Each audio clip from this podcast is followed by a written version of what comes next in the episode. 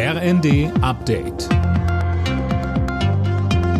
Stündlich neu. Auf den Punkt informiert.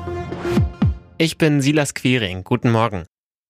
Ministerpräsident Günther hat seine CDU zu einem fulminanten Wahlsieg in Schleswig-Holstein geführt. Mit mehr als 43 Prozent liegt sie laut dem vorläufigen amtlichen Endergebnis weit vor allen anderen.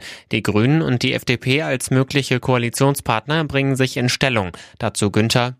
Ich habe ja das im Wahlkampf immer sehr deutlich gesagt, dass ich in Jamaika wirklich ausgesprochen gerne zusammengearbeitet habe, dass dieses Bündnis auch mit Grün und FDP Schleswig-Holstein gut getan hat. Man muss jetzt auch mal sagen, an so einem Wahlabend, wo die drei Parteien zusammen zwei Drittel der Stimmen bekommen haben, das ist äh, schon auch eine große Unterstützung. Und für mich gilt das, was ich vor der Wahl gesagt habe, natürlich auch nach der Wahl. Ich werde mit Grünen und FDP selbstverständlich Gespräche über eine Regierungsbildung führen.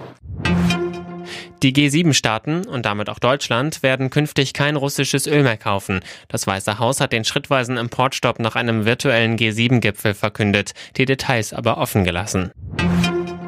Kanzler Scholz sagte der Ukraine weitere Unterstützung im Kampf gegen Russland zu, auch in Form weiterer Waffenlieferungen.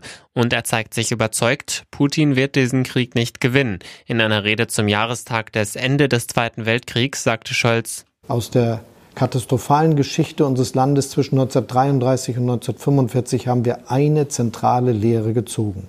Sie lautet nie wieder.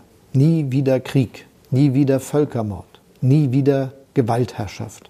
Und doch ist es wieder passiert. Krieg in Europa. In der gegenwärtigen Lage kann dies nur bedeuten, wir verteidigen Recht und Freiheit an der Seite der Angegriffenen.